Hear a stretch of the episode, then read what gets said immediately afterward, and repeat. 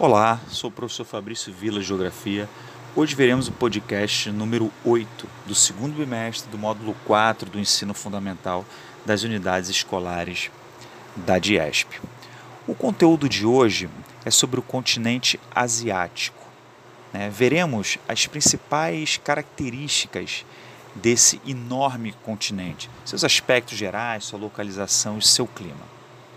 A Ásia é o maior continente em área terrestre do mundo, estando boa parte do continente localizado no hemisfério norte. Além de ser o mais extenso, é também o mais populoso, habitando nele cerca de 3 quintos da população mundial. A Ásia é multicultural, abrigando diversas culturas, etnias, religiões e tradições. Geograficamente, o continente asiático também é muito diverso. No continente localiza-se algumas montanhas que estão entre as mais altas do mundo, grandes desertos, grandes rios. O povo asiático corresponde a uma das civilizações mais antigas do mundo, iniciada há cerca de 4 mil anos. A economia e os governos são também variados, visto que o continente é composto por um grande número de países, qual as suas particularidades. A Ásia contém a, maior, a maioria dos desertos da Terra. É, tem o deserto da Arábia, na Arábia Saudita, da Síria, do Paquistão, uh, tem o deserto de Kobe, na, Mongólia, na Mongólia, tem deserto no Irã, em Israel, enfim.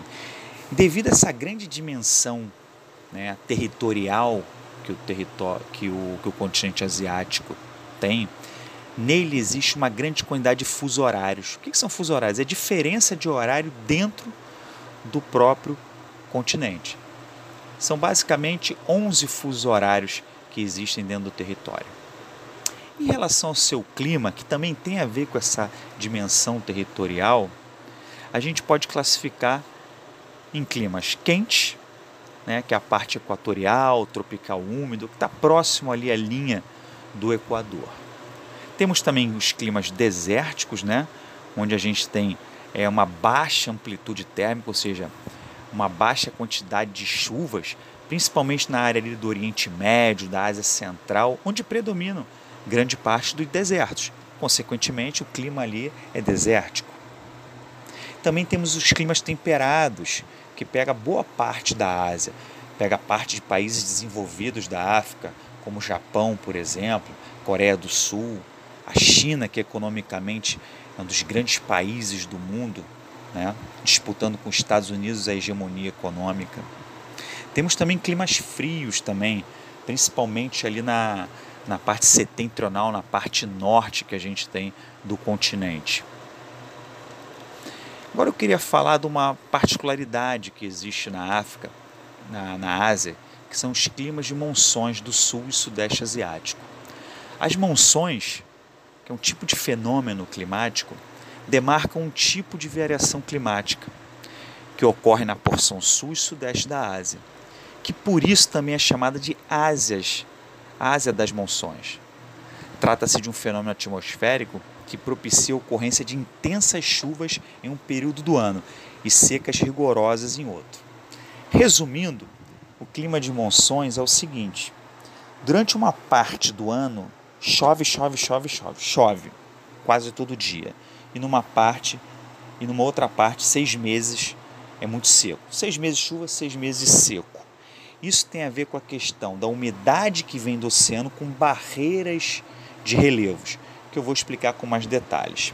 É o seguinte: os ventos de monções caracterizam-se pela variação de sua direção, de acordo com a mudança das estações do ano.